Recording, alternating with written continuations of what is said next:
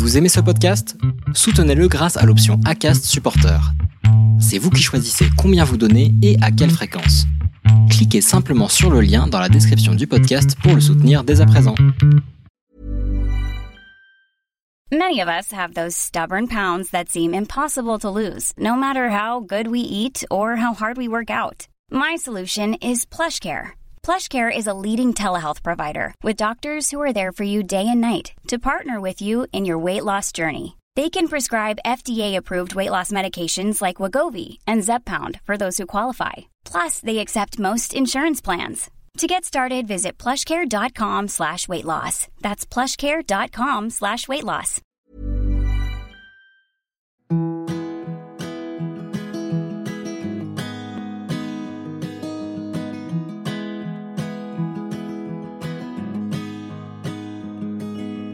I'll be right behind you, Josephine.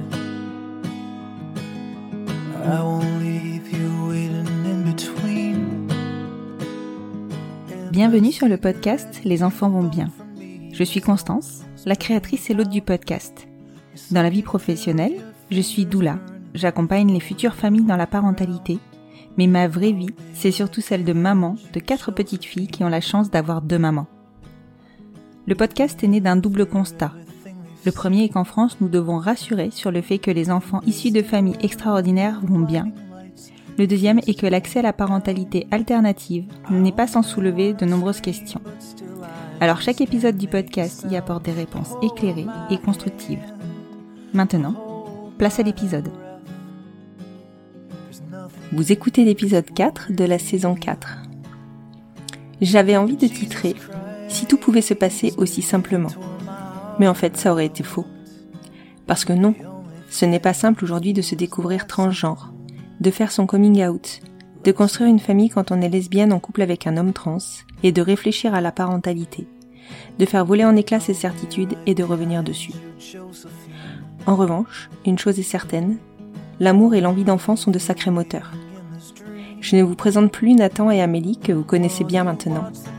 Je vous invite, si vous le souhaitez, à aller écouter à nouveau leur coming out respectif dans les deux derniers épisodes de la série de l'été. Des certitudes, ils en avaient. Nathan souhaitait devenir père et porter ses enfants. Amélie ne souhaitait surtout pas les porter. Et devinez quoi? Ils ont fait tout le contraire. Parce que non, devenir un homme n'est pas simple. Cela implique l'injection d'hormones qui sont contre-indiquées avec un état de grossesse. Donc Nathan a dû faire un choix. Il a renoncé à porter pour soutenir son identité. Mais au final, vous le découvrirez, cette transition, pour sa partie administrative, leur a aussi simplifié toute la part juridique de la filiation. L'apparence de leur couple, l'hétérophacing, comme me l'a appris Amélie, leur a permis d'accéder très simplement à l'inscription d'Arthur sur leur livret de famille. J'ai déjà l'impression de vous en avoir trop dit, alors je vous laisse découvrir leur histoire dans cet épisode. Je vous souhaite une bonne écoute. Bonjour Nathan, bonjour Amélie. Bonjour. Je vous remercie beaucoup de vous être rendu disponible pour cet enregistrement. Je suis très impatiente, un peu comme dans une série où on a teasé, teasé, teasé, on a rencontré plein de personnages, on ne sait pas trop où euh, ça va nous mener. Je suis assez curieuse de découvrir votre histoire à tous les deux, surtout que vous m'en avez dit un petit peu euh, tout au long de ces euh, deux derniers mois, je pense. Donc maintenant, il est temps, on enregistre ensemble. Enfin. Enfin. Est-ce que pour commencer, vous pouvez vous re, re, re, re, présenter Vas-y. Bah moi c'est Amélie et j'ai toujours euh, 28 ans. Ce qui est très drôle c'est que toutes les fois où on a enregistré où j'ai dit que j'avais 28 ans c'était faux parce qu'en fait j'ai toujours 27 mais qu'au moment de la publication j'aurais 28 ans. C'est bien, t'es dans l'anticipation. Exactement. Et toi, Nathan? Alors, moi, c'est Nathan, j'ai 30 ans et pour le coup, j'ai vraiment 30 ans depuis qu'on enregistre. Euh, et euh, on est les parents d'Arthur qui a 9 mois. Ok. Et donc, on a découvert à tous les deux vos coming out pendant la mini-série de l'été. Donc, euh, vous n'êtes pas sans savoir que Nathan est transgenre, est un homme trans. Amélie est lesbienne, mais bon, des fois, elle se définit autrement. Non, je me définis toujours lesbienne ou Gwyn, C'est vrai. mais pas, mais mais euh, je considère que Gwyn est presque mon identité de genre plus que euh, juste une orientation sexuelle. D'accord. Alors tu- là, tu me perds en fait, mais euh, ok. je, je vois, à peu près. Et donc, on est là aujourd'hui pour que vous me racontiez votre histoire, votre histoire de parents. Pour commencer, est-ce que vous pouvez me raconter votre rencontre? Oui, euh, c'était en 2016 où je dirigeais un séjour sur un thème Harry Potter et mon adjointe euh, s'étant cassée la cheville, j'ai dû la remplacer. Donc j'ai lancé une campagne de recrutement. Amélie a candidaté sa candidature m'a plu, je l'ai rencontrée et euh, du coup je l'ai recrutée en, en, tant qu'adjointe. Et non, c'est faux. Tu m'as recrutée en tant qu'anime parce qu'en vrai t'avais pas besoin d'adjointe et ensuite oui. il s'est avéré que je faisais le taf de l'adjointe. Voilà. en tant qu'adjointe du coup in fine. Euh, et ça a plutôt bien matché euh, amicalement à ce moment-là. Euh, parce qu'à l'époque, elle était très très fiancée et moi j'allais me paxer quelques mois après. très très fiancée. Et donc toi, tu étais animateur de colo, c'est ça? J'étais directeur. Directeur, pardon, excuse-moi. Toi, tu étais directeur. De... Et moi, j'étais animatrice. Et toi, tu étais animatrice. Ok. Vous aviez donc 2016, euh, 25 Quelque chose comme ça. Et 23. Je suis j'avais 22, moi. T'avais 22, du coup, j'en avais. Oui, mais au moment de la diffusion, tu auras 23. ouais, 25 dans ces eaux-là. Ok, ok, ok. Donc là, vous vous êtes rencontrés au niveau pro? Ouais. Et amical. Et amical, du coup, parce que euh, on a beaucoup discuté. Euh... On est tous les deux griffons d'or. Ah. on s'est très bien entendu. On a très bien bossé ensemble. Euh, mais enfin voilà, on était tous les deux engagés dans une relation, donc il s'est il s'est rien il passé rien de passé. plus que de l'amitié. Ouais. Mais, mais après, resté, on est resté en contact. On est resté en contact. On est resté euh, en contact proche. On était très ouais. tactiles tous les deux, on rigolait bien, on faisait souvent des soirées jeux de société. euh, Enfin, attends, on était très tactiles. On était de toute façon dans un univers, l'univers de la colo. On, on est tous très, très... voilà, c'est tout le monde se fait des câlins, oui. tout le monde. Donc il y avait rien de choquant. Euh, on était euh, comme tous les autres, comme avec tous nos autres potes de, de, de colo, colo, quoi. Ouais. Et alors, du coup, Amélie, toi, t'étais fiancée. Non, parce que je vais creuser un peu quand même. Ouais. Donc, t'étais fiancée avec une femme à l'époque? Ouais. Ok.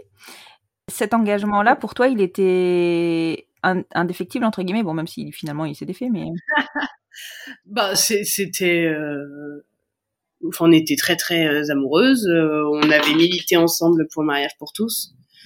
Euh, J'avais fait ma demande de cet été-là, juste avant qu'on parte en séjour.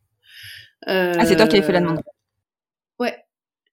Enfin voilà. En fait, je pense avec le recul que si si la loi mariage pour tous n'avait pas été une vaste blague et que euh, et qu'on avait eu les mêmes vraiment les mêmes droits que les hétéros et donc on n'avait pas été obligé de se marier pour avoir des enfants, on l'aurait pas fait. D'accord. C'était un projet parental derrière. Ouais, mais en, plus pas pour tout de suite mais il y avait ce truc où c'était pas très clair de est-ce que ils allaient nous foutre la même règle que pour l'adoption et qu'il fallait être marié depuis deux ans pour que la mère sociale puisse adopter euh, son propre enfant. Euh, et donc du coup on s'était dit ben vu que euh, mon ex envisageait d'être prof euh, à l'époque c'était un point bonus d'être marié donc voilà. Et donc on s'est marié le tout dernier jour du quinquennat Hollande, donc qui est le quinquennat qui a vu euh, passer le mariage pour tous. Exact. Nous, on est passé dans les premiers, ou dans le dernier, oui. dans, le, dans la dernière salle Hollande. D'accord. Donc vous êtes mariés. Euh, du coup, c'était post séjour euh, Harry Potter. Bah, c'était l'année d'après. Ouais, je me suis mariée en 2017. D'accord. Ok. Ok. Ok. okay. Oui, Macron, c'était 2017 son élection, donc ouais, ça. la veille, on s'est mariés, donc on était déjà en 2017. Oui, déjà. Et c'était un très beau mariage. Et Nathan était évidemment invité avec mon ex. qui était ton ex à l'époque ou qui Non, non. Non, non, qui était, euh, on était ensemble à ce moment-là. Vous étiez paxés même déjà On n'était pas encore paxés, on s'est paxés mmh. quelques mois après. Euh, parce que j'avais pas encore fait mon coming out trans à l'époque et j'avais cette vision des choses que euh, le mariage euh, du coup ne m'irait jamais en fait. Ouais. Et du coup, euh, j'avais pas du tout l'intention de me marier à ce moment-là. Euh, mais par contre, on voulait se paxer pour quand même avoir une sécurité pour notre projet de voyage qu'on avait à ce moment-là, de partir un an euh, faire le tour de la Grande-Bretagne à pied. Waouh J'ai mis mon veto, hein, moi là-dessus, par contre. Ah oui, ah oui, alors que pourtant, il y avait rien. Enfin. non, non, mais je pense que j'ai été une des seules à dire, mais genre non, fais pas ça. Oui, oui, tu as été la seule. je confirme. Parce que ça voulait dire par- qu'il allait partir un an, alors que, bah, genre on était potes, on voyait même plus que ça, parce que vous êtes partis avant ça pour. euh, On est parti à Grenoble un an avant le voyage pour le préparer. Et on pas pour économiser, pour le, de économiser l'argent et tout. D'accord, ok. Ok, parce que les loyers sont moins chers à Grenoble, tout ça, tout ça. On était chez sa mère. Ah, bah oui, bah donc forcément, c'est On moins a vécu un an chez sa mère dans un super grand appart. euh, Donc avec quasiment pas de frais, euh, avec un petit boulot à côté, chacun de notre côté. Donc ce- j'ai beaucoup économisé, j'ai beaucoup dépensé pour de l'achat de matériel, mais j'ai surtout avancé dans ma transition Ouais. à. Grenoble. Euh, et euh, je me suis mis avec Amélie aussi à ce moment-là, parce qu'à partir du moment où j'ai bougé à Grenoble, j'ai décidé de revenir toutes les semaines à Lille à peu près pour la voir. Non, c'est faux, t'es quand même resté longtemps à Grenoble avant de faire ça. Mais... Pendant trois semaines. Non, Ah, tu venais pas de partir à Grenoble, j'étais encore mariée quand t'es partie à Grenoble, tu racontes Non, t'étais plus mariée. Je, suis- je suis partie justement Ah ouais, t'es partie juste après mon juste divorce après ton divorce. Ah, mais... Quel mauvais timing. Exactement. Mais alors attends, parce que le divorce, il est lié à ta rencontre avec Nathan, enfin ta rencontre, euh, enfin. Non, non, non, non, pas du tout. Au contraire, c'est mon ex qui a rencontré quelqu'un. Ah, ok. Bon, pas cool. Ouais. Shame, hein. Mais oui. Euh, ouais, ouais, non, c'est. euh, mais parce que, enfin, avec le recul, je pense que c'était mieux de toute façon. On n'avait pas du tout les. On, on était assez euh, sur la même longueur d'onde quand on s'est rencontrés. On avait 18 piges et au fur et à mesure qu'on s'est rapproché des 25, euh, on avait toutes les deux évolué. Voilà, pas forcément. la- Moi, j'avais arrêté mes études alors qu'à la base, euh, elle, on était lancés pour faire des études relativement longues. On s'est rencontrés en hippocagne. euh, et ce que moi j'ai arrêté alors que elle, elle visait le NS. euh, Enfin voilà, on a eu pas mal de de trucs comme ça qui faisaient que ça collait moins. Et puis voilà, après ça reste une rupture, mais euh, mais ça va, no regret. J'ai gardé les chats. C'est bon, j'ai eu gain de cause. D'accord. Et donc toi, Na- donc du coup, Nathan, tu pars euh, à Grenoble à ce moment-là. Amélie est donc libre comme l'air. Voilà. Exactement. Euh, non pas que j'ai fait grand chose de ma liberté, mais euh, du coup il y avait moins de, de freins à ce qu'il se passe un truc entre nous. Et Nathan m'a fait son coming out en me filant la, en m'envoyant la couverture de la BD euh, de Quentin Zuiton, euh, Appelez-moi Nathan, que je recommande, qui est formidable.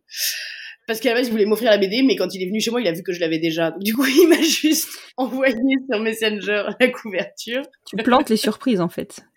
Je suis nulle. Il m'a envoyé la couverture en me disant euh, Ceci est un coming out. Ouais, c'est ça. Et ce à quoi j'ai répondu euh, Ça Et- tombe bien, il me manquait un Nathan dans ma vie.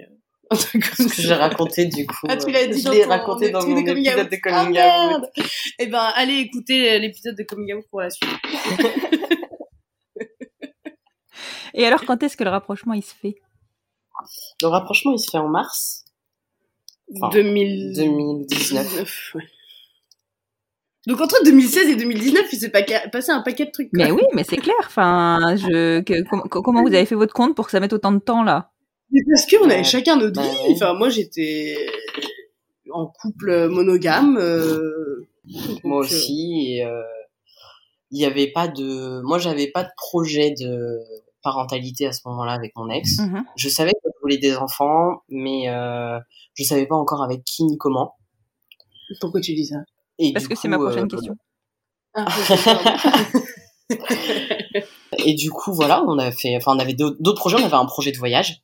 Ouais. Mais les choses ont fait que euh, ça a pas matché entre nous et du coup, on a rompu et je me suis mis avec Amélie. Enfin, ça, je sais pas si on peut le dire dans l'épisode, mais en l'occurrence, quand t'as commencé à transitionner, c'est là que ton couple a un peu commencé Ouais. à battre de l'aile, quoi. Parce que, parce que je pense que c'est hyper dur quand on se dit lesbienne, quand on est en couple lesbien avec quelqu'un, de, bah, de devoir repenser, pas forcément sa dynamique de couple, parce que la personne change pas tant que ça, mais comment le monde nous voit et comment, et donc je pense que c'est un équilibre à trouver euh, avec la personne avec qui on est en couple et que et que vous avez eu du mal à trouver cet équilibre parce que bah vous viviez tous les deux des trucs différents. Toi Ouais. ta transition, mais elle elle vivait ta transition mais à sa manière.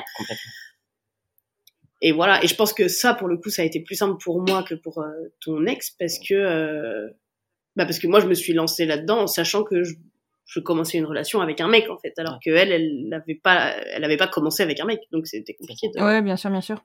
Après, ça peut se faire, hein, mais c'est sûr que euh, je, je, pense qu'il y a un chemin à faire, effectivement. Oui, exactement, et je, enfin, voilà, je pense qu'il faut, il faut blâmer personne et. Euh... Et tant mieux pour vous. Et puis voilà, au final, ça a bien marché. Super, donc 2019, vous vous mettez ensemble.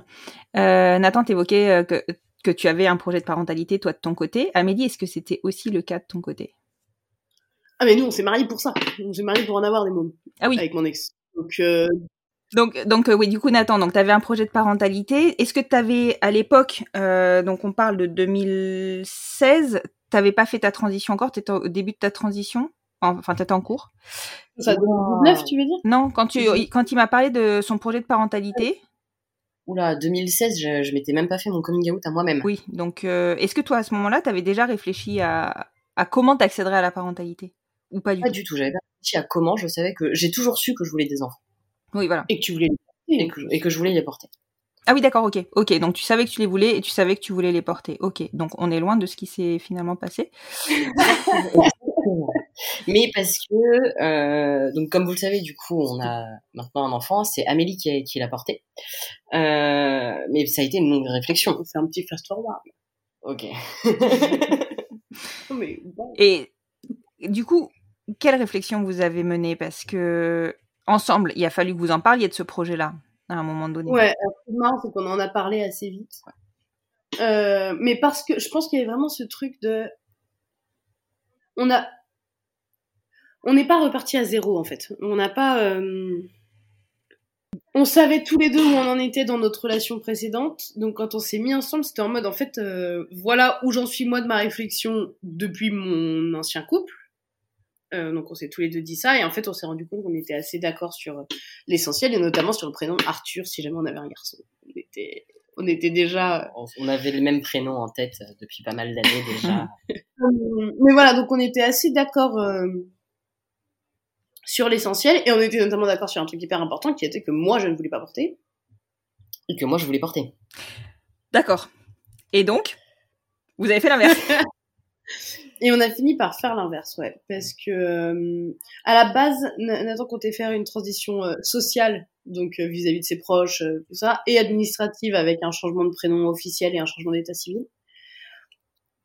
Et Mais pas de transition euh, hormonale. Médical. Je voulais pas prendre de, de testostérone, qui est l'hormone du coup de masculinisation, euh, parce que j'étais prof de solfège et que je devais faire chanter les gamins et que je voulais pas gérer ma mue en Ah. même temps de chanter les enfants. Le Covid aidant, les cours, enfin les moments de chant euh, au sein des cours de formation musicale euh, ont été euh, interdits. Donc du coup, je me suis dit allez banco, je commence la testo. Et du coup, j'ai commencé la testo le 5 septembre 2020. Mhm. Mais tu savais que ça mettrait à mal ton projet de porter un enfant. Parce que pour porter un enfant, il faut bah, pas être sous hormones euh, de substitution. Euh, et si on est sous hormones de substitution, il faut arrêter au moins trois mois avant, plus la durée de grossesse, jusqu'au retour de couche. Ah, jusqu'au retour Donc de couche. Ok.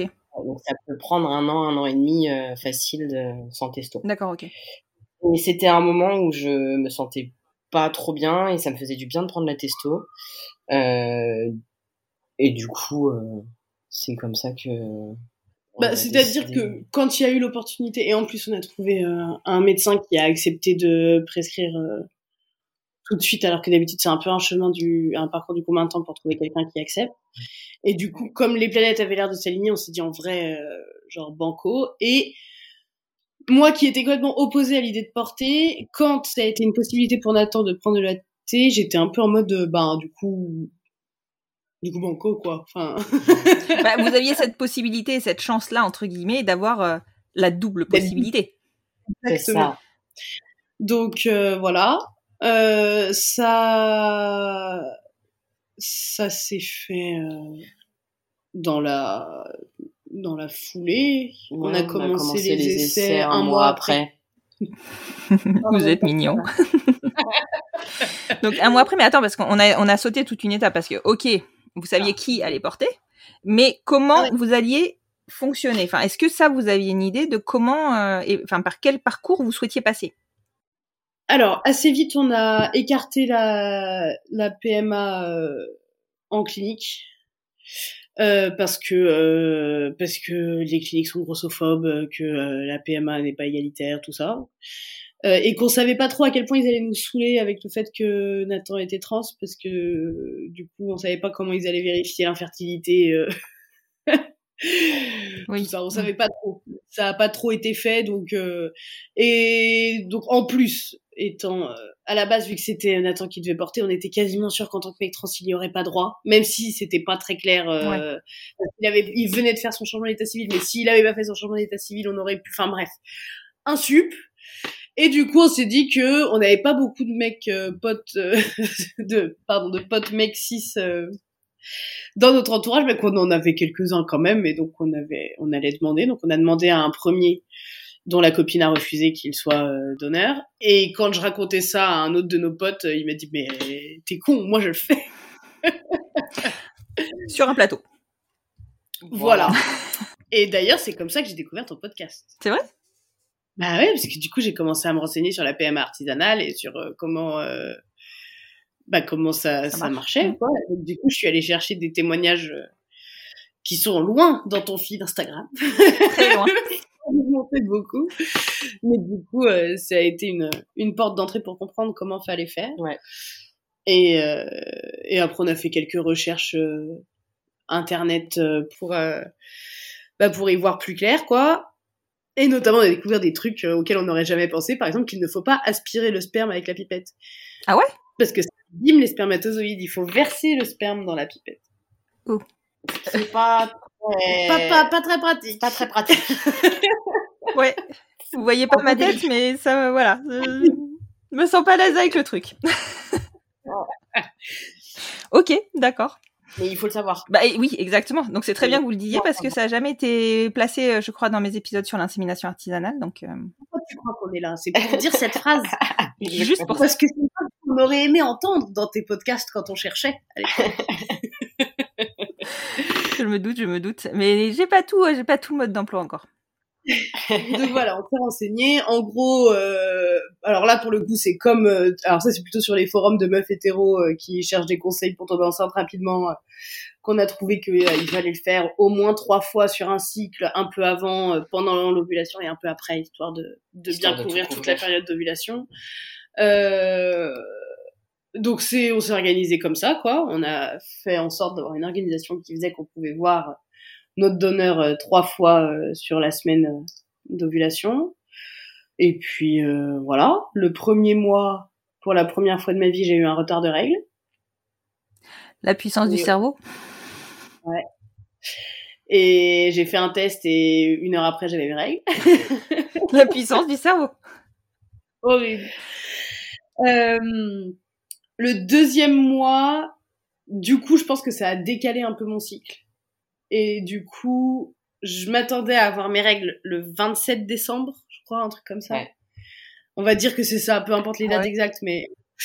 Et on faisait Noël juste avant dans ma famille et j'ai eu mes règles pendant le repas de Noël. Et sauf que je m'y attendais pas, j'étais en mode, ok, tu tiens deux jours. Et genre, dans deux jours, si c'est niet, c'est niet. Et puis c'est comme ça, parce que du coup, elles sont arrivées plus tôt et à un moment où j'étais pas du tout prête euh, à avoir un échec. Ah, tu m'étonnes. Donc là, ça a été un peu ardos, donc je suis quand même sortie des toilettes. Ma mère est venue me, me voir parce qu'elle a bien vu que ça allait pas. Je suis allée dans la salle de bain, donc elle a tout de suite compris, vu que je pleurais euh, d'avoir mes règles, que j'espérais vraiment ne pas les avoir. Ah oui, donc t'as as fait l'annonce comme ça à ta mère? Ouais, bah oui, forcément. Je sais même pas, je pense qu'elle le savait Ouais, déjà. Je sais pas, je dis tout à ma mère, moi, tu sais. Je sais pas ce que dirait Freud, mais euh, Bon, on s'en fout de Freud. Maintenant, c'est prouvé qu'il raconte n'importe quoi. Je vais me faire des ennemis. hein. Et la Euh. troisième fois, c'était assez inadmissible parce qu'on enfin, on avait très peu d'occasion du coup de voir notre donneur et euh, ça s'est fait vraiment à l'arrache. On avait une soirée jeux de société le soir. Enfin, il y avait des gens qui arrivaient, on avait qui 15 arrivaient, minutes. on avait 15 minutes. C'était Le stress. la le stress, la catastrophe. On s'est dit, vas-y, on essaye histoire de dire. Jusqu'au dernier moment, on se disait, non, mais au pire, on le fait pas ce mois-ci. C'est ça. c'est pas grave. On fera, bon. on fera dans deux mois parce qu'on veut pas qu'il soit. C'était quoi qu'on voulait Je voulais pas qu'il soit scorpion. Ah, c'est ça, on veut pas qu'il soit sport. Donc si on faisait pas ce mois-là, on faisait pas le mois d'après non plus, parce que sinon il était scorpion, donc il fallait encore attendre un mois. c'est une blague. C'est pas une blague, on l'aurait vraiment pas une blague. On, on l'aurait fait. On l'aurait fait. Mais du coup, on l'a quand Mais même parce fait. que non mais parce que ce qui est intéressant c'est le contraste parce que du coup on était en mode ouais euh, les études ont prouvé qu'il fallait que enfin genre non mais tu vois genre cette scène dans euh, The L Word où euh, Tina et Beth vont faire l'insémination et la Toubib sort en disant ça marche mieux quand il y a du plaisir tu vois et du coup c'était en mode ok genre le but c'est que ce soit pas médical on va faire ça pas médical quoi Putain, la troisième fois, euh, on aurait été chez le Toubib, ça aurait été aussi sexy, quoi. Enfin, euh, Donc, on a, enchaîné, on a enchaîné ça avec une injection de testo juste derrière. Enfin Ouais. bref, vraiment le, le moment où enfin, on s'est dit c'est bon, ça va pas marcher du tout. il y a aucune chance. Aucune chance. Voilà. Du coup, Arthur est né neuf mois après. Et des fois, c'est sur les cycles les plus bancals que ça passe. Non mais Insupportable. inadmissible. Et c'est pour ça, tu sais, ces, phrases que les femmes qui n'arrivent pas à tomber enceinte détestent en mode mais arrête d'y penser, euh, ça viendra tout seul ou. C'est, insupportable. C'est clair que c'est insupportable. Mais en même temps, des fois, à force de trop vouloir, en effet, on peut décaler le truc. Enfin, Ah ben, Tu le, vois, il y a le un- pouvoir du cerveau, hein. T'es capable de euh, Ouais. décaler un cycle, t'es capable de mais plein de juste choses. arrêtez, arrêtez de dire à vos amis qui n'arrivent pas à avoir d'enfants, euh, ah, euh, arrête d'y penser, ça viendra tout seul parce que c'est insupportable. Mais et n'utilisez pas notre histoire pour lui dire ça. Mais nous, c'est en effet ce qui s'est passé. C'est une fois qu'on était en mode, bon allez, Balek, ça ne marchera pas. On fait quand même histoire de dire, mais ça marchera pas que ça a marché. Et du coup, vous aviez fait un seul essai sur ce cycle-là? Bah ouais, Je crois. Peut-être un la veille, euh, Ou un lendemain matin, je sais plus. je sais plus. mais- Peut-être deux essais Mais max. d'une manière enfin. générale, c'était l'enfer, quoi. Ouais. Parce que on n'était pas chez nous, donc enfin, c'était pas. Oui, et puis pareil, le donneur, il fallait qu'il se rende disponible euh, le... Ouais. pas chez vous, quoi. Non, mais c'est ça. Et puis en plus, on avait bu la veille. Ouais, Enfin, non, vraiment, il y avait très peu de chances que ça enfin, C'était pas possible. Mais voilà, en plus, nos potes finalement sont arrivés avec trois quarts d'heure de retard. Oui. Donc en fait, on avait largement le temps. On les a un peu détestés. Moi, je les, ai- je les déteste encore beaucoup. La pilule n'est pas passée. Non, pas exactement. Mais bon, Non, le plus drôle, pardon, on n'a pas précisé, mais c'est quand t'es allé acheter la pipette de Doliprane ah oui. avant le premier essai. Avant le premier essai, je vais euh, à la pharmacie euh, pour avoir une pipette de doliprane. Du coup, je demande du doliprane enfant. La pharmacienne qui me dit, euh, bah, je vous mets des sticks. Dis, ah, non. Du coup, je trop mal. Non, bah, non, du coup, je vais vous prendre la bouteille avec la pipette, s'il vous plaît. Je vais vous prendre des tests de grossesse aussi, s'il vous plaît. Et des tests d'ovulation. Pour moi, c'était clair.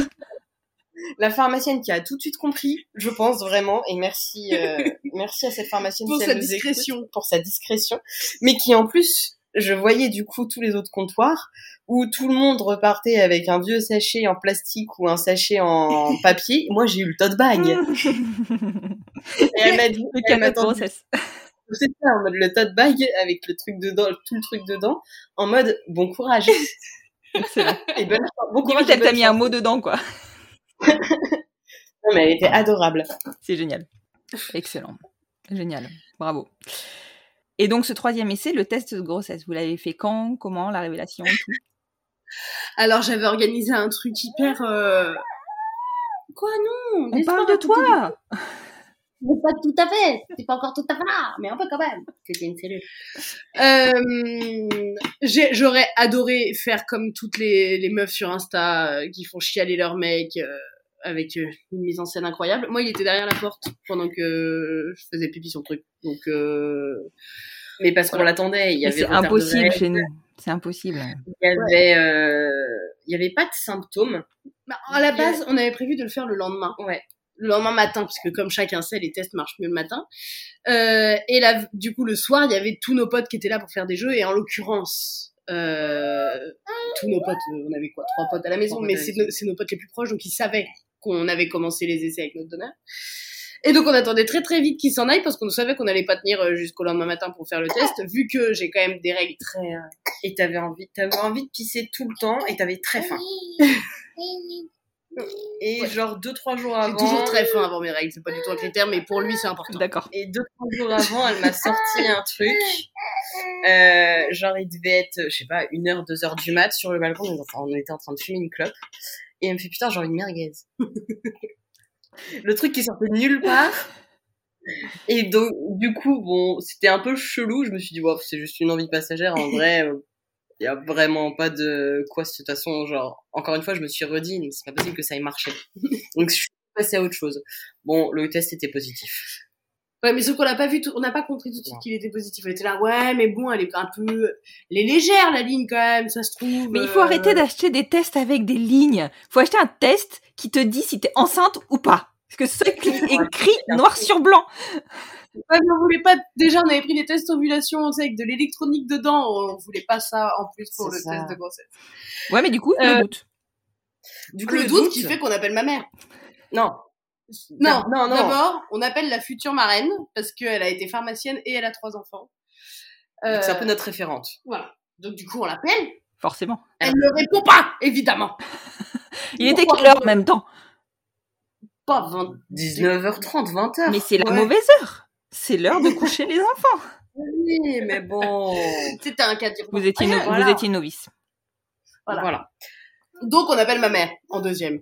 Du coup, ma mère qui a pas envie de nous donner de faux espoirs et qui dit oui, je comprends qu'on pourrait, voilà, il y a peut-être une ligne, mais dans le doute, refaites-en un demain matin, comme ça vous serez vraiment fixé. Elle reste volontairement très zen, mais aujourd'hui on sait qu'en fait à l'intérieur elle était en mode oh my god, oh my god.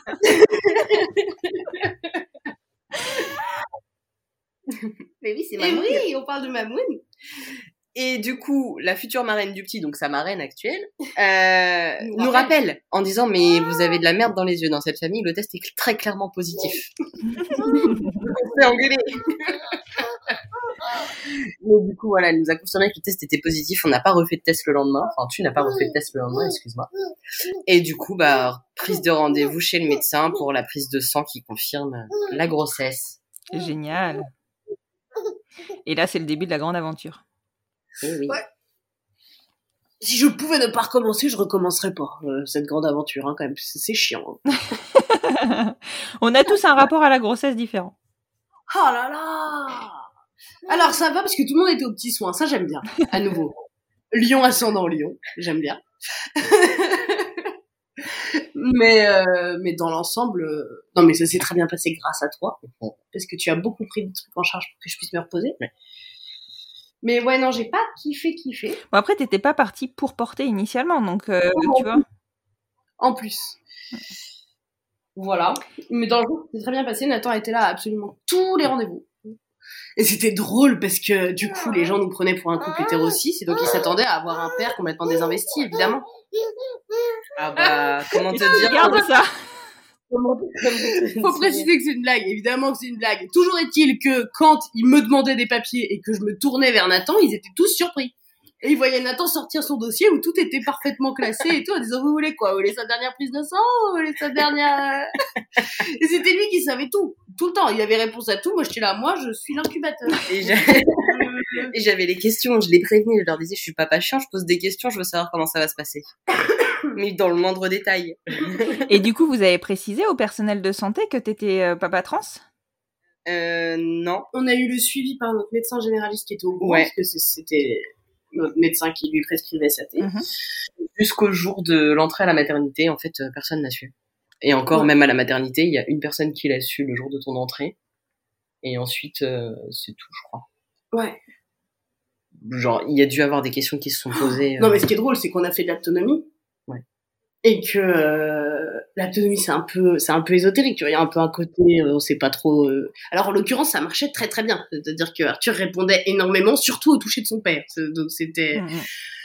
Mais elle avait une espèce de connexion où elle faisait beaucoup de liens entre le, le féminin, le masculin, nanan. Et on régulièrement on sortait des séances. Bon, on va pas lui dire que t'es trans parce qu'elle va, elle va. On va la perdre. ça va plus rentrer dans ces euh, voilà donc euh, on lui a jamais dit pourtant on s'entendait très bien avec elle elle était adorable euh, mais elle avait des idées un peu euh, un peu fixes. un peu fixes sur les, les femmes et les hommes quoi Et- D'accord.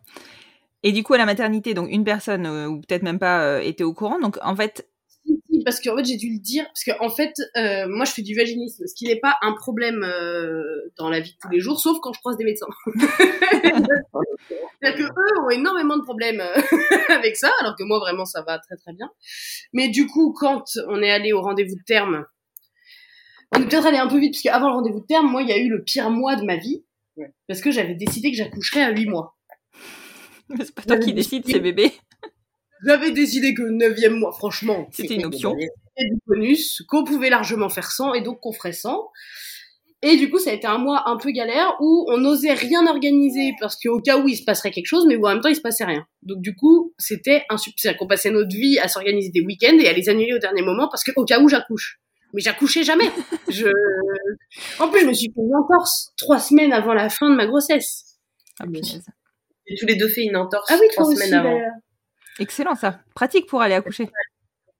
insupportable quoi. Donc heureusement j'avais plus d'attel euh, au moment de d'accoucher. Enfin heureusement en même temps ça aurait rien empêché, mais bon peu importe. On y reviendra plus tard. Et du coup quand on est allé au rendez-vous de terme, il se passait toujours rien. C'est-à-dire pas pas une contraction, rien. Évidemment j'avais pas perdu les os. Enfin vraiment, euh, on aurait pu croire que j'étais à six mois, ça aurait été la même chose. Il n'était pas pressé Et- ce bébé. Et sauf que bah, c'est un rendez-vous obligatoire, donc j'y suis, euh, j'y suis allée quand même. Et il y a quelqu'un qui vient me chercher alors que vraiment je venais d'arriver et qu'il y avait pas mal de monde dans la salle d'attente, au petit soin en mode oui bonjour madame, euh, vous avez rendez-vous? Je suis là oui ok, je sais pas pourquoi je passe devant tout le monde. Ils avaient perdu mon dossier en fait, donc euh, ils avaient très très peur que je fasse un scandale. Ok. je pas du genre à faire des scandales pour ça, donc je suis là, bah vous me dites ce qui vous manque comme info, j'ai, moi j'ai tout, donc au pire on le remplit, il y en a pour deux secondes, ça va bien se passer quoi. Enfin, euh, mais du coup je suis passée devant tout le monde. Euh, et donc ils ont commencé à me parler de, bah de vérifier le col, tout ça, et j'ai dit le truc c'est qu'en fait euh, on n'a pas vérifié le col une seule fois de toute la grossesse parce que je fais du vaginisme et donc on évite en fait tant que c'est pas obligatoire. Et là il se passe rien du tout, donc euh, je vois pas trop comment, euh, pourquoi on le ferait maintenant vu que ça va. Donc ne le faisons pas. hein, Qu'est-ce que Et donc euh, la nana m'a dit mais euh, mais du coup euh, si vous ne pratiquez pas la pénétration comment vous avez fait pour avoir votre enfant c'est une PMA et j'étais là euh... Je, commence par où? Et du coup c'est là que j'ai dit que mon conjoint était en transe c'était une PMA elle était là ah mais vous avez fait ça Ah, j'étais là voilà voilà elle était là bon bah je note rien j'étais là voilà, Voilà. La pipette de Doliprane, vous la voulez ou c'est bon Donc c'est la seule qui était au courant, mais voilà, on était obligé de le dire parce qu'il y avait quand même ce truc. euh, Mais euh, ceci dit, ça peut être une information qui peut intéresser des gens. J'ai réussi, enfin voilà, si jamais il y a d'autres euh, personnes qui souffrent de vaginisme et qui ont peur d'être enceintes à cause des, des examens, j'y ai échappé jusqu'au terme. Non, Normalement, maintenant, hein, en hôpital, de toute manière, euh, les touchés euh, sont de moins en moins pratiqués. hein. Voire pas. Ah bah moi ils ont insisté, mais à chaque fois j'ai dit non. Donc, Oui, voilà, on reste décideur. hein. Donc voilà, faut pas hésiter à dire non. Euh, ou à changer quand les gens insistent trop. Parce que en vrai, c'est possible. Mm. Euh, voilà. Donc là, on part pour une écho pour vérifier que tout va bien. Alors je tombe sur une, c'est absolument désagréable, vraiment l'enfer, quoi. Et qui parlait pas beaucoup, mais où je sentais que c'était pas. Elle répondait pas à mes questions, quoi. Alors que Mm. c'était facile de dire oui, oui, ça va. euh, juste, elle répondait pas. Donc ça faisait un peu genre, elle voulait pas tout me dire. Et, euh, et en fait, elle, a- elle arrivait, elle avait du mal à trouver le cordon. D'accord. Voilà, donc elle disait que le bébé était mal positionné et que du coup elle le trouvait pas. Et c'est important pour la suite parce que ça, Nathan l'a encore en travers de la gorge. Euh, et au bout d'un moment, elle me dit en fait, il n'y a pas assez de liquide, donc on va être obligé de vous garder. Euh, enfin voilà, même s'il se passe rien, et possiblement déclenchement. Et là, il commence à enfin, elle commence à me dire, et je préfère vous prévenir que du coup, ça augmente les risques de césarienne. À nouveau, moi, la césarienne, euh, c'était pas un problème. Je préfère éviter autant que possible, mais bon, s'ils me disent c'est ce qu'il y a de mieux, je les crois, c'est ce qu'il y a de mieux, donc banco. Et donc là, je sors. Nathan qui attendait depuis quasiment une heure. Deux. Non. Si. Une Ça a heure ressenti quatre, Non, mais non, ça a duré deux heures sur le parking, ressenti six. non, non, ça a duré vraiment deux heures. ah oui. Euh, et là, du coup. Ah non, je t'ai euh, envoyé un SMS d'abord. Non? J'avais plus de batterie. Ah, je sais plus. Je pourrais. Donc la première chose que je lui dis, c'est ne panique pas, mais on rentre pas à la maison. Parce que nous, on était arrivés en mode ah mais on aurait dû prendre nos affaires de piscine, on aurait pu aller se baigner juste après le rendez-vous, ou euh, ah On mais a on oublié est de con, on n'a pas fait les courses. Bon c'est pas grave, on les fera au retour quoi. Et j'étais là, en fait, il y a pas de retour. Enfin, en tout cas, pas à deux, quoi. on n'avait pas pris la la, la valise, rien. On avait la fameuse valise, on l'avait pas. Donc le ne panique pas évidemment m'a fait paniquer. Classique. Voilà. Et du coup, on attend du coup que Amélie puisse être en chambre. Euh, une fois qu'elle est installée, je suis partie euh, pour aller chercher du coup la valise d'accouchement et euh, la valise de naissance du petit. Des jeux de société. Des, jeux de société, des livres, des revues. Euh, un, un, truc à bouffer aussi parce qu'il était 15h quand on a été en chambre et euh, ouais attends on avait rendez-vous à 11h on est arrivé en chambre il était 15 heures. quasiment 15h on était là mais en fait moi j'ai faim ouais, on avait la dalle et du coup ils nous ont ramené très gentiment un plateau repas d'hôpital composé de restes de repas d'hôpital autant dire euh... Autant dire que euh, même un plateau de détenus est sûrement de, de meilleure qualité. Ouais, voilà, l'enfer au carré, quoi. Le truc. Euh... Mais bref. Donc du coup, on s'est installé. Là, on a été, on était vraiment hyper bien. Genre, on avait Ouais. deux lits dans la chambre pour qu'ils puissent rester avec moi. euh, Enfin, c'était hyper fort. Et euh, le soir, ils décident d'essayer de poser un ballonnet pour essayer de faire un déclenchement euh, naturel. Donc en gros, c'est un petit ballon qu'ils viennent mettre entre la tête du bébé et le col de l'utérus, donc dans l'utérus. Et ensuite, ils le gonflent. Et ils, ils ont réussi à le poser? Non. Ah oui, voilà, parce que j'allais te dire, euh, soit ils ont pas lu le dossier, soit ils l'ont vraiment perdu, quoi.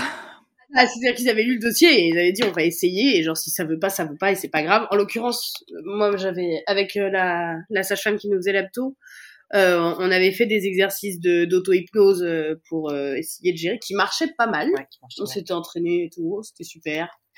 Vraiment des bons moments.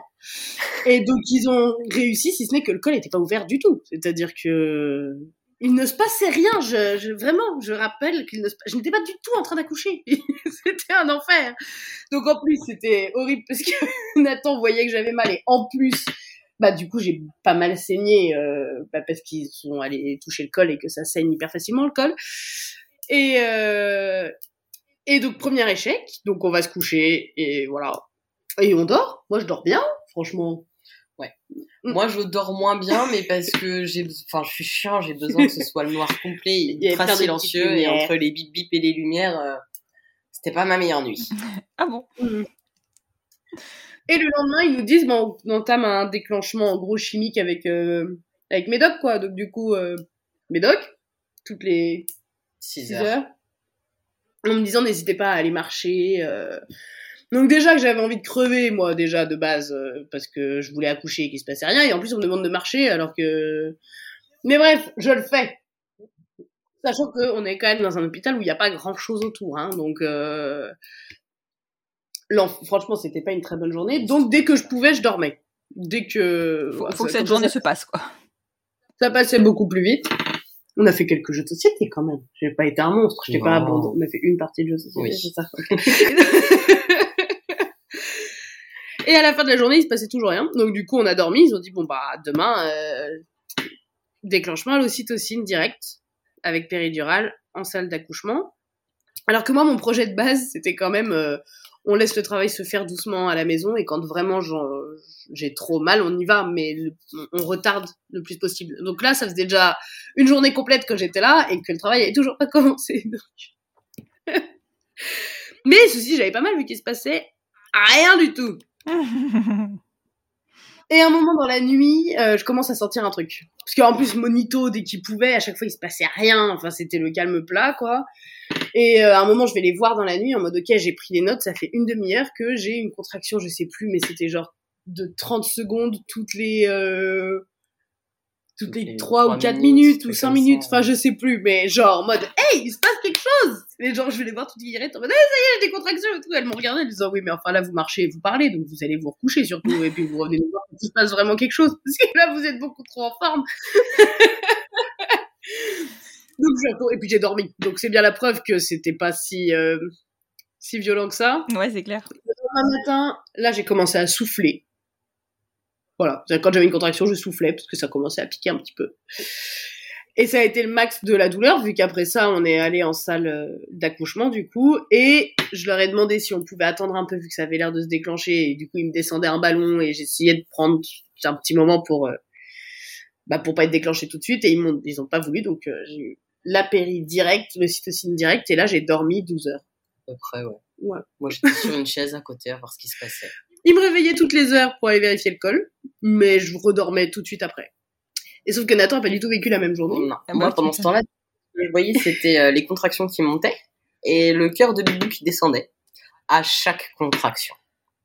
Toute la journée. Ah, punaise. Et ils ont pas réagi à ça? Euh, Bah, Si, si, si, à un moment, Si. ils ont arrêté à un l'ocytocine. moment, voilà, ils ont arrêté l'ocytocine. Du coup, c'est revenu au calme plat. Plus de, de- plus de contractions. Donc, le cœur de Bibou allait. Euh, Et dès qu'ils ont remis qu'ils ont ça a remis, recommencé. ça a recommencé. Et du coup, vers, euh, je sais plus, je, je crois que je suis partie fumer une clope euh, à ce moment-là. J'avais arrêté de fumer à ce moment-là, sauf que là, j'en pouvais plus. je suis allée, je suis descendue, j'ai été, j'ai été taxer une clope à quelqu'un. Je suis allée fumer ma clope, appeler mes parents au téléphone, parce qu'il fallait que je m'occupe quand même dans cette journée. Vu que moi, je dormais. Pas de très bonne compagnie. Donc, j'ai appelé, j'ai appelé beaucoup de personnes à ce moment-là. Il y a eu ce moment, la pauvre, où on a appelé ma sœur, qui se fait appeler la reine tante. Euh, elle veut que notre fille, que, elle veut que quand on parle d'elle, on l'appelle la reine tante. Voilà. C'est- Juliette? Oui. Euh, donc le- l'enfant l'appelle Tata, mais nous on doit l'appeler la reine tante. Quand on parle d'elle, ça la fait beaucoup rire. Et, euh, et en plus on le fait parce qu'on est con et que ça nous fait rire aussi. Et, et on l'appelle en visio euh, histoire de passer un peu le temps. Et et là c'est un moment où vraiment le cœur bat- descend beaucoup en fait sur le monito et où du coup on était au téléphone et, et on fait oula oh bah alors qu'est-ce qu'il a son cœur là? Pourquoi il descend aussi bas? Et elle était là quoi? Qu'est-ce qui se passe? Non mais je raccroche et puis vous me tenez au courant Elle m'a même pas vous tenez au courant. Elle a, elle a juste quitté comme ça la conversation en panique. Du coup, je l'ai rappelé à ce moment-là en lui disant que ça allait. Mm. Et euh, je suis remontée, il devait être quoi, 18h30 on est parti à 20h Ouais, il devait être 18h30, 19h, où du coup, euh, on nous a annoncé à ce moment-là que ça allait être en césarienne. D'accord. en mode euh, c'est bon, C'est bon, quoi, on arrête les frais. Ouais, c'est ça. De toute manière, Et, ça veut euh, pas, ça veut pas. Ouais, c'est Ouais. ça. Et le truc, c'est que moi, je leur avais dit, je n'ai pas de problème avec la césarienne. Ça, ça ne me fait pas peur. euh, Ma sœur est née par césarienne. euh, Enfin, ça va. Je j'ai pas de problème. Mais sauf que je pense qu'ils sont tellement habitués à ce que les femmes soient extrêmement déçues de, passer, de partir en césarienne qu'ils ont pris énormément de pincettes et qu'on a eu quatre annonces de césarienne. Mais euh, mais je sais pas s'ils savaient que les autres nous l'avaient déjà dit ou si à chaque fois ils pensaient qu'ils étaient le premier à nous l'annoncer. Mais au bout d'un moment, on était là, on sait, on sait. Quand est-ce qu'on y va ça. nos soucis, banco, on est parti, hop hop hop. Avant de partir, on a pu poser quelques questions à l'anesthésiste et euh, pas à la chirurgienne à ce moment-là, mais, mais, euh, un- une des personnes qui allait être au bloc. Enfin, c'est comme c'est un hôpital universitaire, il y avait une douzaine de personnes au bloc. Et euh, j'ai quand même demandé si un, je pouvais assister à la césarienne, vu que c'était une césarienne en urgence, c'était pas garanti. Et ce qui était encore moins garanti, c'était que je puisse couper le cordon, puisque ça, c'était aussi dans le projet de naissance. J'ai quand même posé la question, et j'ai quand même pu couper le cordon. Ah, Hmm. bien. Ok. Et sauf que tu, tu allais un peu vite à la fin parce que entre temps, moi, j'ai cru que je mourrais. Non, c'est pas vrai. J'ai pas cru que je mais j'étais pas bien. Pardon, je suis over dramatique. Ça, c'est l'anesthésie, ça. Ah, Mais En fait, moi, il y a eu deux fois dans ma vie où on a essayé de m'anesthésier et où, selon moi, j'étais pas assez anesthésiée parce que je sentais quand même des trucs. Du coup, je leur ai dit. Et du coup, ils ont Du coup, forcé. ils ont Du coup, ils ont... voilà. Et donc, quand ils m'ont emmené sur le brancard jusqu'à la salle d'opération et qu'ils m'ont dit, allez-y, est-ce que vous pouvez monter sur la table depuis le brancard? Et je les ai regardés en disant, c'est-à-dire monter sur la table euh, par quelle sorcellerie voulez-vous que je table C'était là-bas, c'est pas compliqué. Enfin, vraiment, vous, vous vous mettez pas debout, juste vous glissez de la... J'étais là, bah, c'est-à-dire que je peux pas faire ça, vu que je n'ai plus de jambes là, actuellement. Et que j'arrivais à peine à me redresser, en fait, tellement j'étais déjà... euh, Et donc, ça a été un peu... euh, un peu gênant et du coup le moment où déjà j'étais la la- l'anesthésie était un peu ardos mais en plus quand ils m'ont déplacé sur la table j'ai eu mal de mer qui, automatiquement enfin je- Oui, mais c'est- logique. voilà, donc j'étais trop mal et euh, j'ai eu droit euh, à un peu d'eau euh, sur les lèvres, euh, un truc mouillé sur le front pour essayer de retrouver mes esprits, qui sont pas revenus même encore Ah, aujourd'hui, hein, ils non. sont pas complets. Non, Ah, ça c'est pas vrai. Mais... et du coup, quand Nathan est arrivé dans la salle d'opération, Mais moi, à ce moment-là, en fait, j'attendais dans le couloir. On m'avait dit, vous inquiétez pas, monsieur, dans trois minutes, euh, on la prépare et vous rentrez dans trois minutes. Bon, bah, 15-20 minutes après, j'étais toujours pas dans le bloc. Donc, je me doutais qu'il se passait quelque chose. Et je rentre, et là, je la vois, du coup, les bras complètement écartés, avec des capes partout, complètement blanches, et avec un truc sur euh, le visage, du coup, qui, ont- qui a dû la front, ouais. sur le front. Et du coup, je me suis dit, effectivement, qu'elle avait fait un malaise à ce moment-là. Mais du coup, je me suis approchée, j'ai mis ma main sur son épaule pour lui dire que j'étais là parce que je savais pas trop si elle était consciente ou inconsciente. Enfin, c'était un peu vraiment un, un truc où, genre, très clairement, on sentait que l'anesthésie était pas assez forte pour que ce soit de la générale, mais trop forte pour que ce soit de la locale. Ouais. Donc, dans une espèce de semi-inconscient chelou où à n'importe quel moment elle pouvait partir. Ah, tu m'étonnes. Donc, j'étais pas, c'était très bizarre comme sensation de l'avoir allongée comme ça. Et en même temps, il y avait quand même ce côté, genre même si j'étais pas tout à fait là, il y avait ce côté de putain, on le voit dans quelques minutes là. Ouais. Enfin, genre À l'excitation. là, euh, Là, c'est bon, il y a plus de, enfin, genre, On y il est. y a pas d'autre étape. A-. On est à la dernière ça. étape là. Il y a plus. C'est maintenant. Et euh, on a failli le voir un peu plus tôt, tôt que prévu vu que je voyais absolument tout dans la lumière au-dessus de moi. Je voyais le reflet du champ opératoire dans la lampe Ah Ouais. au-dessus. Ça devait être. euh, Mais j'ai dit, euh, il faut faire quelque chose. Vous pouvez tourner la lampe, s'il vous plaît, merci. Ouais, ou j'en sais rien, me mettre un truc devant, parce que là, j'avais pas très envie de voir mes entrailles. que moi j'ai vu. Parce qu'ils ont remonté le champ, mais ils nous ont proposé du coup de voir la sortie de d'Arthur. On a accepté, du coup ils ont baissé le champ opératoire, donc du coup moi j'ai vu Amélie complètement ouverte, euh, Arthur qui était à moitié sorti, pas complètement sorti de son corps, donc j'ai vu vraiment le, le machin sorti. Moi, j'ai rien vu. Je pense qu'ils ont pas assez baissé le truc, ou qu'ils s'attendaient à ce que je me redresse, ce qui était impossible. Donc, euh... Donc sensation très étrange, Arthur complètement bleu. Et deuxième sensation très étrange, et euh, il pleure pas tout de suite. Oui, pas, pas normal, mais bon, faut le savoir. Voilà, c'est ça. Chose qui me paraît extrêmement euh, inquiétante et ça a été extrêmement long. Ça a duré peut-être 20 secondes, ressenti 40 minutes à peu près. Je fais non de la tête. Je suis quasiment sûre que ça a duré beaucoup moins que 20 secondes, mais euh, on a Dramadad ici avec nous, donc. euh, C'est moi. Mais surtout, il avait quatre tours de cordon autour du cou, en Voilà. fait. Et c'est pour ça qu'il se passait rien. Bah, il pouvait peut-être pas trop descendre ou appuyer, ouais. Mais bon, des fois, tu sais, il y a des bébés qui naissent avec quatre tours de cordon, hein, mais ils ont un cordon, c'est très très long, quoi.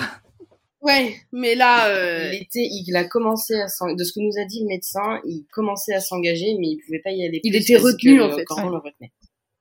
Ouais, il avait fait des parties de football, quoi. ouais. Voilà. Donc Nathan s'est mis en tête que c'est parce qu'on avait fait de l'autonomie et qu'il l'avait trop fait jouer. Non. Mais C'est- Il y a des bébés qui naissent comme ça. hein. Il y a même, j'ai même vu une naissance avec un bébé qui avait cinq tours de cordon, qui est né en voie basse. Cinq tours en voie basse. Je te dis pas la longueur du cordon. Waouh. non, bah nous, il- clairement, le cordon était pas assez long. Euh, et du coup, euh, Nathan a pu le couper, donc Ouais. c'était super. Moi, dans mon projet de naissance, j'avais demandé à ce que ce soit Nathan qui fasse euh, le pot à pot, euh, le premier pot à pot. Parce que pour moi, c'était hyper important qu'il crée du lien tout de suite, en fait, avec euh, ce bébé. Et, euh, et c'est un peu euh, ce que je disais bah, au Family Pride Festival de l'année dernière, du collectif Famille, où, où on parlait beaucoup de euh, des questionnements qu'ont les couples lesbiens sur euh, la place de, de la mère qui a pas porté et tout ça. Et je pense que nous, en tant que c'est un peu là qu'on entre les deux mondes quoi parce que on avait tous les privilèges hétéros qui faisaient que c'était une évidence que Nathan était le père qu'il est allé à la mairie pour signer un bout de papier et que personne ne lui a posé la moindre question alors que alors que s'ils avaient posé des questions on aurait été dans la même situation que les couples lesbiens à devoir euh, se battre pour euh, qu'il adopte notre fils. Mais où on avait des questionnements que se posent pas les les parents hétéros parce que euh, bah, voilà c'est pas là dans les représentations qu'ils ont euh, et, euh, et du coup, pour moi, c'était, j'avais un peu ce stress de comment est-ce qu'on fait pour qu'il ait une place et qu'il soit vraiment parent à part entière, alors qu'il n'y a pas de lien biologique et et tout ça. Et on m'avait refusé de le laisser faire le premier pot. On m'avait dit direct, c'est mort. euh, ils, ils- ils voudront forcément que ce soit euh, avec la maman, du coup. Ah, sur une césarienne? Bah, à l'époque, c'était pas une césarienne, voilà. c'était de la. D'accord. Et sauf que du coup, quand ils m'ont donné le petit, que j'avais des trucs dans les poignets, euh, les bras, en mode je suis Jésus-Christ, et, et que j'étais à moitié dans les vapes, j'ai dit c'est hors de question que je touche cet enfant. Je, je ne suis pas du tout en état de, de faire un câlin à ce bébé, du tout. Euh, je suis à peine, à peine présente. Et du coup, on a eu ce que je voulais. Son père fasse le premier pot à pot. C'est ça. C'est là que je pense qu'il y a certaines sages-femmes qui ont dû se poser des questions, parce que comme j'ai fait une torsoplastie, j'ai des cicatrices sur le torse. Mais elles m'ont posé aucune question et elles m'ont dit félicitations monsieur et, euh, et elles m'ont donné Arthur en pot à pot. On est resté un bon 2-3 heures en pot à pot tous les deux. Parce que je me réveillais pas. Parce parce Mais en même temps, si on t'avait bien shooté. Ouais, ouais. Mais alors, je me souviens du moment où ils m'ont recousu. Et je ne me souviens pas être sortie de la salle d'opération. Et juste, je me souviens m'être réveillée en salle de réveil, voir le tout petit cratouille, crachnouche, sur le torse de son père, trop beau, les deux là. Et surtout, je me souviens ne pas réussir à bouger mes jambes. Et ça, c'est vraiment le truc. Je n'en pouvais plus de ne pas pouvoir bouger mes jambes. Parce que déjà, ça faisait un moment que je les bougeais plus, vu que j'étais euh, sous péridurale. Donc depuis le matin 10 heures, j'arrivais pas à tout- bouger mes jambes. Et là, alors que j'avais accouché, donc normalement, il était plus là. Je veux dire, le corps, il était à nouveau que à moi, vu qu'il était plus là. Oui. Et ben, je pouvais toujours pas bouger mes jambes. Et ça m'a mise dans un état. Donc, j'avais quand même les trucs de oh mon dieu j'ai un bébé il est trop beau et un truc de il est hors de question que je le touche tant que je ne bouge pas mes orteils de manière autonome. Et euh, franchement on est resté quasiment une heure où j'ai pas voulu le prendre mais c'était pas vu que Nathan insistait pas j'ai pas eu à me mettre en colère mais à l'intérieur j'a- j'avais ce truc de j'en ai je, je veux j'en ai ras le cul Rendez-moi mon corps. ouais et dès que j'ai pu euh, bouger une cheville euh, j'ai dit vas-y donne-le-moi maintenant Ça suffit. Et on a fait le premier câlin, la première photo. Et ensuite, on s'est rappelé qu'on avait dit à nos, à nos familles. qu'on partait en césarienne à 19h. Il 20 était heures. mi- 20h et il était minuit. Oups. Et donc, ils n'avaient pas de nouvelles depuis minuit. Voilà. Et donc, euh, tout le monde était un peu inquiet. Mais en fait, Nathan avait pas accès au téléphone. Il était dans ma poche avec le sur- et j'avais le surpantalon. Mais Ah ouais. Et en plus, il y avait pas c'était de réseau. beaucoup trop. Pour que Et en t'arrives à la il n'y avait pas de réseau. Donc, voilà. Donc, on a eu euh, des, des coups de fil un peu inquiets avec tout le monde euh, après, mais ça allait. Excellent, excellent.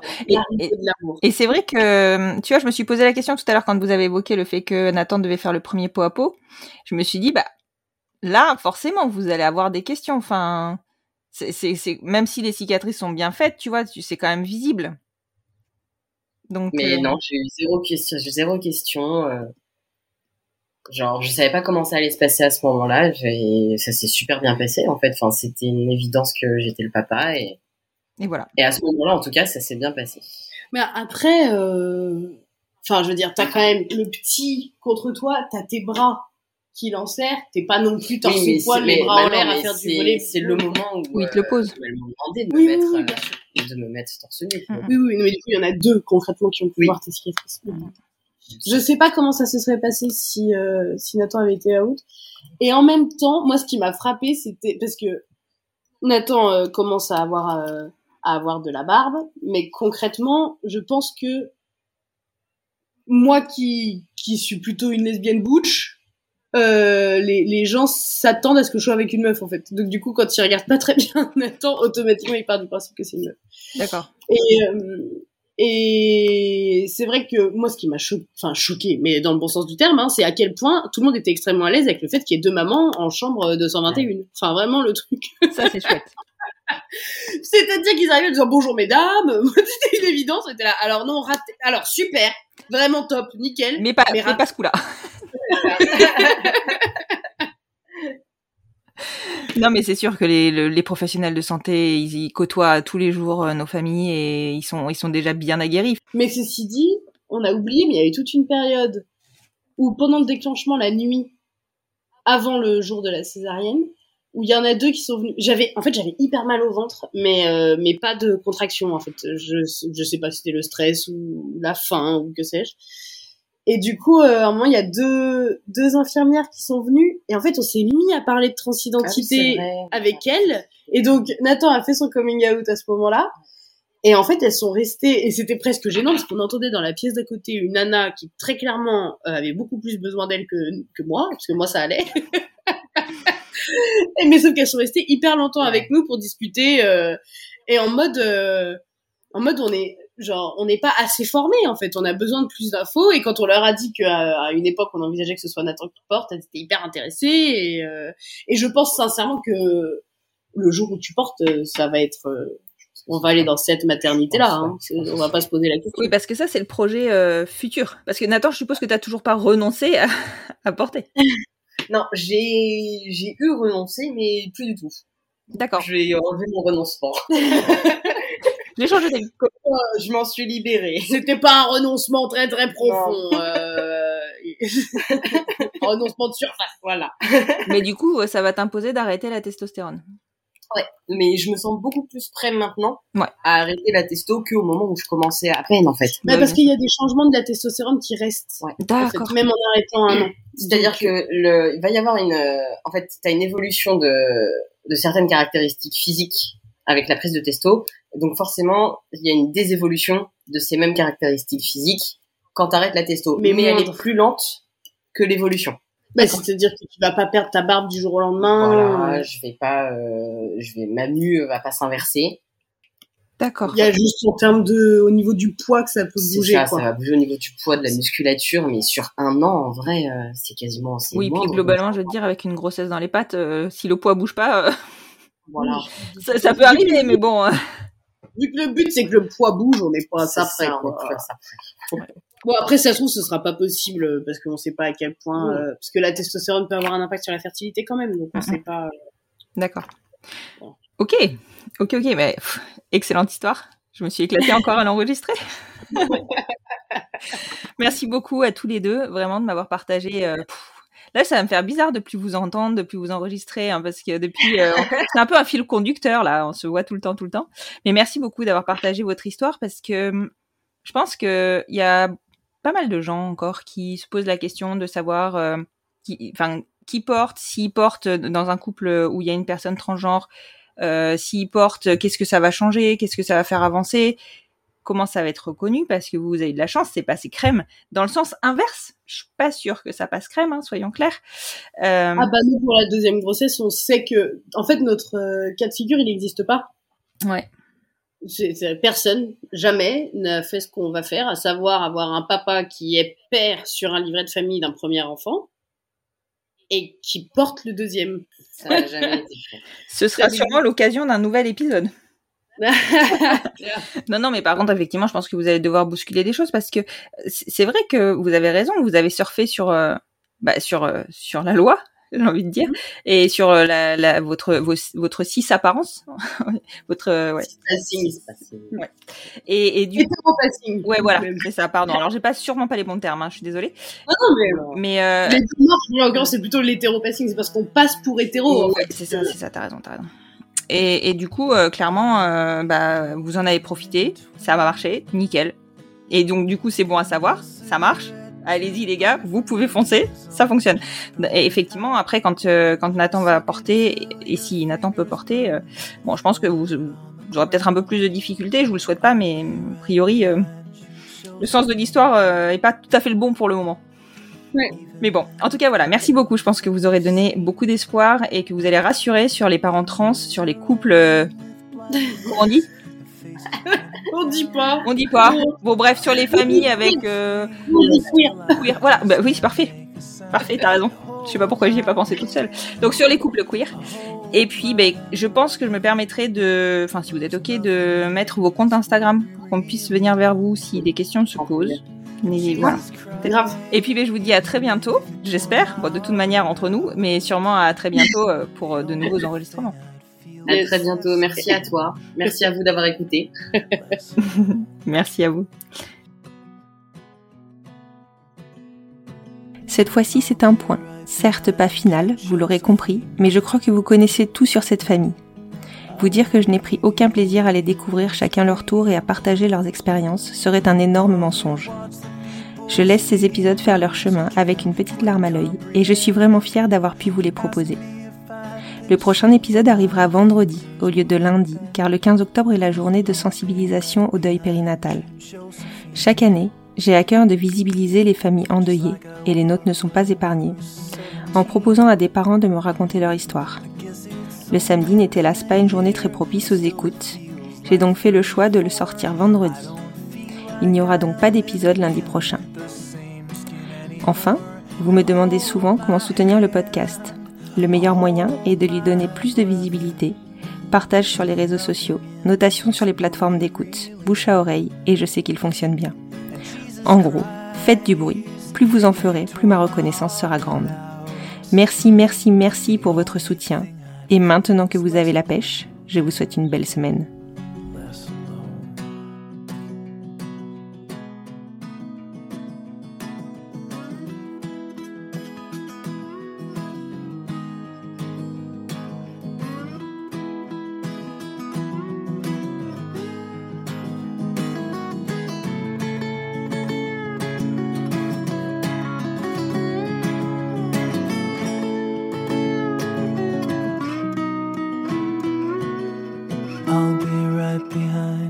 Josephine.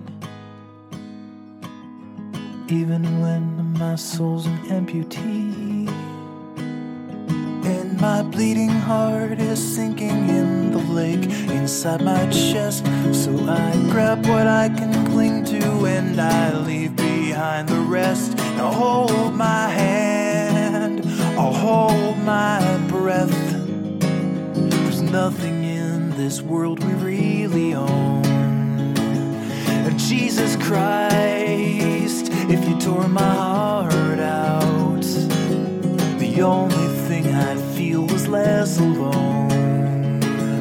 Now hold my hand and take my breath and leave behind the things you'll never own. And Jesus Christ, please tear my heart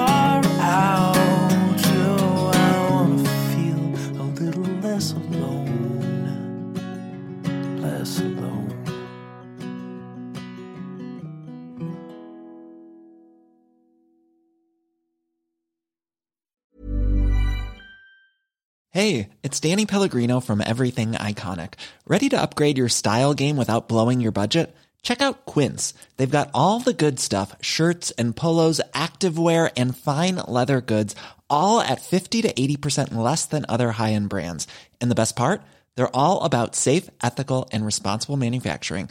Get that luxury vibe without the luxury price tag. Hit up quince.com slash upgrade for free shipping and 365 day returns on your next order. That's quince.com slash upgrade.